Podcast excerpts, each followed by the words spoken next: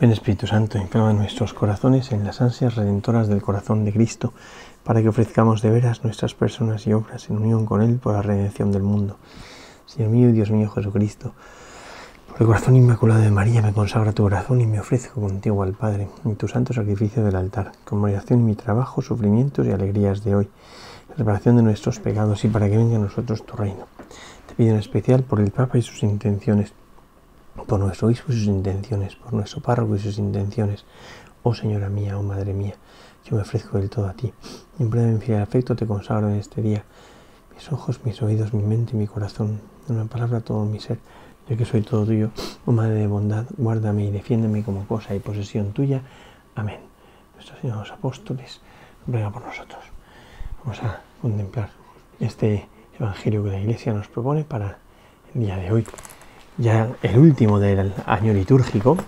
Esta tarde, si Dios quiere, empezaremos con la víspera del domingo de Adviento, el primer domingo de Adviento, empezaremos un año nuevo, un ciclo nuevo, pasamos al ciclo C, dejamos el ciclo B en el que veníamos contemplando a San Marcos y pasamos al ciclo C en el que contemplaremos a San Lucas. Y dice así el final del Evangelio de San Lucas, antes de la pasión, claro. Eh, guardaos de que no se haga pesados, de que no se hagan pesados vuestros corazones por el libertinaje, por la embriaguez y por las preocupaciones de la vida, y venga aquel día de improviso sobre vosotros, como un lazo, porque vendrá sobre todos los que habitan toda la faz de la tierra. Estad en vela, pues, orando en todo tiempo, para que tengáis fuerza y escapéis a todo lo que está por venir y podáis estar en pie delante del Hijo del Hombre.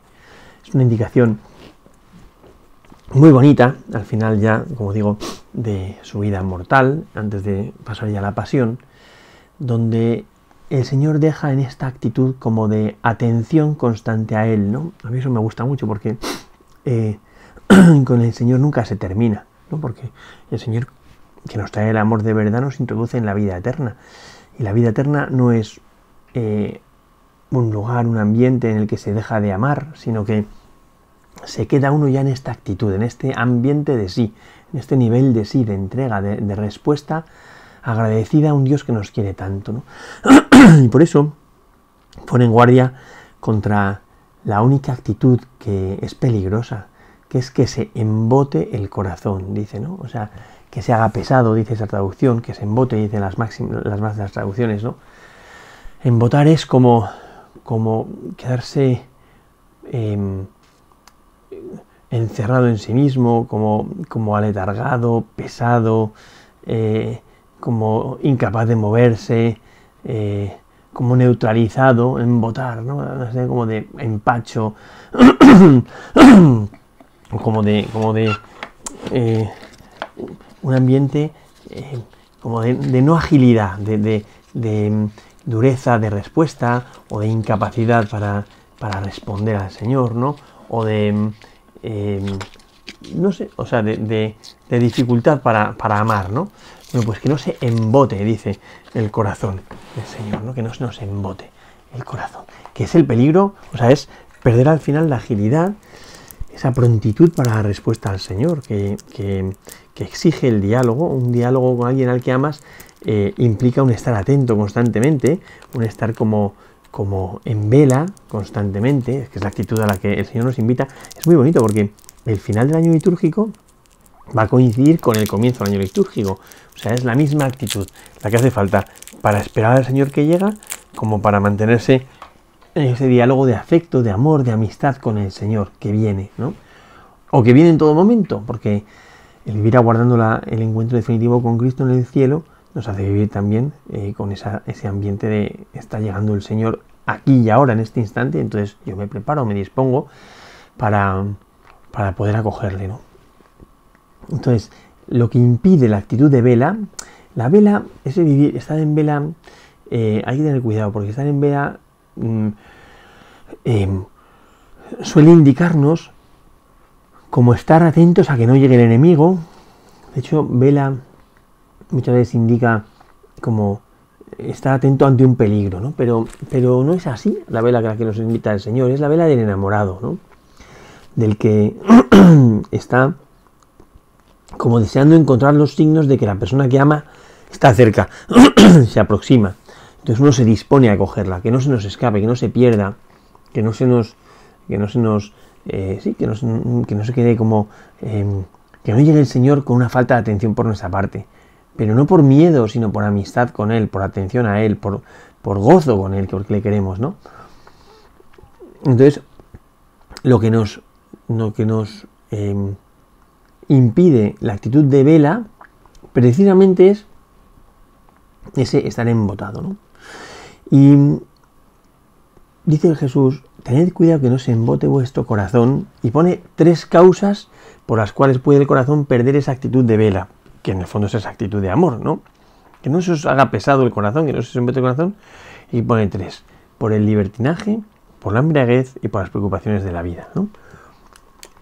En primer lugar, por las pasiones, por el libertinaje, por los vicios, dice en otro momento, ¿no? O en otra traducción, perdón.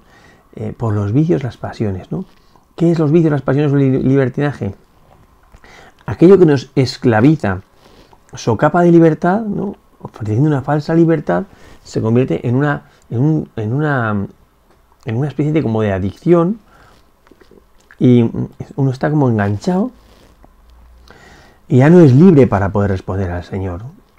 El vicio, el libertinaje, em, o sea, Em, así como el enganche, las pasiones, ¿no? Y el corazón está atado. Entonces no es libre para poder responder. Entonces, en primer lugar, por una falta de libertad para poder responder. Claro, yo no puedo entregar mi corazón si no soy dueño de él. Por tanto, no puedo amar si no soy dueño del yo. Porque amar es entregarse. Y, y si yo no soy dueño de mi propio yo, no puedo entregar el yo, evidentemente, ¿no? Por eso, antes de poder amar, tengo que liberarme de todo aquello que me esclaviza, porque si no, no soy capaz de amar. Prometo, sí, prometo, a la persona a la que amo, le hago promesas de amor, pero luego no le amo, porque no puedo, no puedo, porque no soy dueño de mí.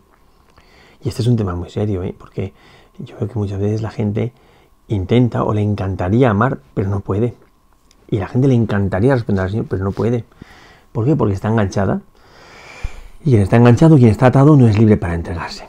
Primer punto, dice Jesús al final de su vida pública, antes de la pasión, el libertinaje, ¿no? Que, embota el corazón, que aprisiona el corazón, que lo ata y lo tiene como, como atocinado. Segundo, segunda causa por la cual el hombre no puede amar y entonces pierde esa atención, pierde esa actitud de vela ante el Señor que llega. La embriaguez, la embriaguez. Em, o sea, el empacho, estar como tan, tan colmado en exceso que uno llega a perder el apetito, uno llega a perder el gusto por el Señor que viene, entonces no es capaz de recibir más. La base para recibir es que haya un vacío. Si estoy empachado, al final de tonterías, pero empachado, pues, pues no puedo, no puedo recibir la bebida, dicen otras traducciones, ¿no? Eh, claro, va como anestesiando, porque, porque la embriaguez, el empacho, no sé si te dice la glotonería, dice otra traducción, ¿no? Em, o sea, impide que uno pueda seguir deseando. Va como, va como introduciendo en una anestesia, adormilando a la persona, y quien está adormilado, quien ha perdido la capacidad de desear, ya no es capaz de recibir tampoco. Cuando tiene un vaso colmado, intenta echar agua y el agua rebosa porque está colmado ya, ¿no? Entonces, si yo estoy lleno de tonterías, aunque no sean malas, son tonterías, ¿eh? Eh, o incluso cosas a veces que, dan gusto, el, vino alegra el corazón del hombre, dice la palabra de Dios, no es malo en sí mismo, pero, pero en exceso sí. Y uno está como empachado, la comida no es mala, es necesaria para subsistir, pero si está empachado, ya no puede recibir. Entonces, si no puede recibir, ya no desea, porque el cuerpo está muy bien hecho, el corazón de uno está muy bien hecho. Y si está colmado, no puede desear. Limita el deseo. Y entonces le ponen delante al Señor y ya no lo desea, le dan como náuseas, ¿no? Porque, porque está empachado. Porque está empachado, ¿no? Entonces, el mismo peligro que suponen los vicios, siendo malos, lo supone el empacho de cosas, aunque sean buenas pero provocan la misma consecuencia, y es que el hombre ya no es capaz de seguir deseando. Y como no es capaz de seguir deseando, no recibirá. Entonces, bueno, pues está como eso, empachado. Yo creo que estas, estas tres, tres em, causas por las cuales nos llega el embotamiento al corazón están a la orden del día en nuestra sociedad. Y el hombre deja de desear, y eso es un drama, ¿eh? El hombre que no desea es un hombre muerto. Porque lo genuino en el ser humano es el deseo, el ansia de plenitud. Pero cuando está empachado, no quiere decir que ha alcanzado la plenitud, está empachado. La plenitud libera, ensancha el corazón, ilusiona, hace vivir como eternamente saciándose. El empacho corta el deseo, el empacho eh, aprisiona, el empacho encierra en uno mismo, el empacho incapacita para gozar de la vida y no está como empachado, ya no puede más, no. Esto nos pasa. El empacho, ¿no? La glotonería, la embriaguez, da igual, ¿no? Y en tercer lugar dice eh, las preocupaciones de la vida, ¿no? Traducción, las preocupaciones del dinero, pero son las preocupaciones de la vida, ¿no? Que no son cosas malas, son cosas de las que hay que ocuparse. O sea, uno está en esta vida y tiene que ocuparse. O sea, es, es malo que las cosas de Dios como que nos desarraiguen de la vida, nos hagan perder el suelo. No, no, es muy importante que los cristianos tengan los pies en el suelo, ¿no? Y respondan a las preocupaciones de su vida. A los tesalonicenses les pasó esto, que llega un momento en el que se olvidan de las preocupaciones de la vida, de las preocupaciones de la vida y estaban como empanados mirando al cielo y San Pablo dice, oye, no, no, el que no trabaja, que no coma, que nos hemos enterado que hay algunos que viven muy ocupados sin no hacer nada. Y esto pasa, hoy también, ¿no? Entonces, eh, no, hay que preocuparse, hay que ocuparse de las cosas de la vida, pero no preocuparse, ¿no? Cuando, o sea, el, tener dinero es una preocupación, una ocupación importante, pues porque una familia tiene que poder seguir subsistiendo. Pero cuando se convierte en un agobio, ya no. Acordémonos que cuando Jesús en el capítulo 13 de San Mateo cuenta la parábola del sembrador, eh, la semilla que hay entre abrojos Mm, no da fruto tampoco. ¿Pero por qué? Pues porque crecen los abrojos y la ahogan. Entonces las preocupaciones de la vida son capaces de ahogar también el deseo. O, o hacen que el deseo se convenza de que nunca recibirá. Porque como uno vive agobiado, se convence de que ese deseo de plenitud que tiene nunca se va a colmar. Porque siempre está ahogado, siempre está agobiado. Y como le hace daño ese deseo que no se colma, llega un momento en el que no hace caso al deseo, ¿no? Y entonces entra esa especie de abotargamiento, empanamiento, em, embotamiento del corazón que no, que no se plantea el poder seguir deseando porque está tan agobiado que ya no puede más, ¿no? Fijaos cómo las tres causas provocan la misma, la misma consecuencia y es una pérdida de tensión de amor. Eso que en el Apocalipsis le dice a la iglesia de Éfeso, tengo contra ti que has olvidado el amor de antes, el amor primero, ¿no? que no es el amor de los comienzos, sino la tensión del amor, que has, dejado de, tender al amor, de mantener tenso esta aspiración al amor, por lo que sea, porque vives estado de tus pasiones, porque vives empachado con lo que tienes, o porque vives agobiado por lo que tienes que conseguir, y entonces em, llega un momento en el que dejas de desear y por tanto no eres capaz, no eres susceptible de ser beneficiario de una promesa del, cumplimiento de la promesa, no, no, no, no eres, ¿no? Entonces llega el Señor y no, lo recibes, lo ves pasar de lejos, ¿no? O de largo, ¿no? Y no es así. Entonces, dice el Señor, cuidado, que no se os mate el corazón. Dice, no sea, ¿eh? no sea que venga aquel día de improviso sobre vosotros como un lazo, porque vendrá sobre todos los que vuelan eh, la faz de la tierra, y entonces vendrá, y como no estás preparado para recibir, lo perderás. Lo perderás. No lo acogerás. ¿Y por qué no lo acoges? O sea, el Señor es de una elegancia asombrosa. Y el Señor no es insistente. Entonces, se ofrece una vez. Que no, pues, pues no pasa nada. Te deja con tu libertad, no pasa nada. A veces viene una segunda vez, pero a veces no. No pasa nada, no pasa nada. Y se va, ¿no? No sea que perdáis esa actitud de vela y cuando llegue el Señor no seáis capaz de recibirles. Entonces dice, estad en vela, pues orando en todo tiempo. Es curiosísimo esto que dice, ¿no? O sea, vincula el estar en vela con la oración. Estar en vela orando en todo tiempo, perseverando en la oración, ¿no? Como qué bonito cuando le dice a los apóstoles, dice que tienen que orar sin desfallecer, orar con perseverancia, ¿no? Y pone el ejemplo de la viuda y del amigo importuno. Es como la oración, que es el impulso del corazón que decía Santa Teresita de Lisieux, un anhelo, un anhelo, eh, la oración eh, es un deseo del Señor, lo que hace es mantener viva esa búsqueda, mantener viva esa, tensión de encuentro, ese, ese, ese mm, gozar casi anticipando la ilusión, la alegría del encuentro, ¿no? Entonces, me como tendiendo a ello. Entonces, mantenerse en vela es una actitud de amor, no de temor, como decíamos al comienzo. Y esa actitud de amor se mantiene con la oración. Por tanto, claro, la oración no es hacer comentario de texto en plan aburrido delante del sagrario.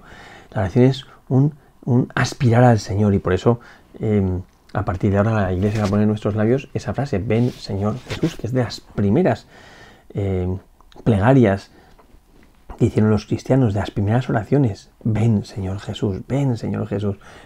Y formular este sentimiento irá creando en nosotros el sentimiento, ven Señor Jesús. Entonces diremos mañana, día y noche, ven Señor Jesús, ¿no? Eso es mantenerse orando en todo tiempo, ¿no? Como, como en referencia constante al Señor que me quiere, amándole, como respuesta de amor, evidentemente. No es por un empeño de, como digo, de, hacer ratos de oración o, actos de oración, ¿no? A veces la gente piensa que orar siempre y en todo lugar es ir rezando el rosario. Pues uno puede, está muy bien. Si eso le mantiene en presencia de Dios, está muy bien, ¿no? Pero eso no es orar en todo lugar. ¿eh? o en todo tiempo. Orar en todo tiempo es que, tengamos un tiempo a solas con el Señor constantemente, ¿no? diariamente. Y ese tiempo a solas con el Señor generará en nosotros ese, esa aspiración a la unión con el Señor, ese deseo de la unión con el Señor, ese gusto por hablar del Señor, ese vivir buscando los bienes de arriba que dice San Pablo en los Colosenses. ¿no? Bueno, pues dice, orando en todo tiempo ¿Para qué? Para que encontréis fuerza para escapar a todo lo que está por venir. Y podéis dar en pie eh, delante del Hijo del Hombre. Encontrar fuerza, mantenerse con vigor. La oración es la que vigoriza el alma. La oración es la que mantiene fuerte al hombre. ¿eh? Es oración con vigor, ¿no? Con fuerza. ¿Eh? orando para que encontréis fuerza y dos cosas escapéis a lo que está por venir, es decir, no os sorprenda como un león porque estáis aguardándolo, ¿no? estáis ya esperándolo. Y dos, dice, em, em, podéis manteneros en pie cuando venga el Hijo del Hombre. Es decir, habéis estado firmes en las persecuciones, cuando llegue Jesucristo os encontrará con esa firmeza que hará que los de la mano y os lleve a la vida eterna, os lleve al cielo. ¿eh?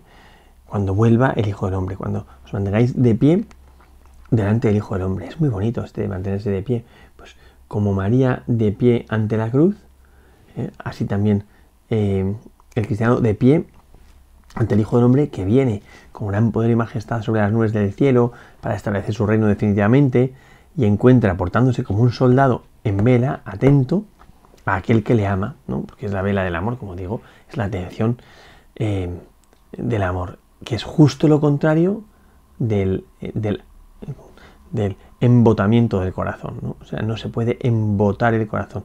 De hecho, eh, al final termina el Evangelio como diciendo, hay dos maneras de vivir la vida, en o en vela.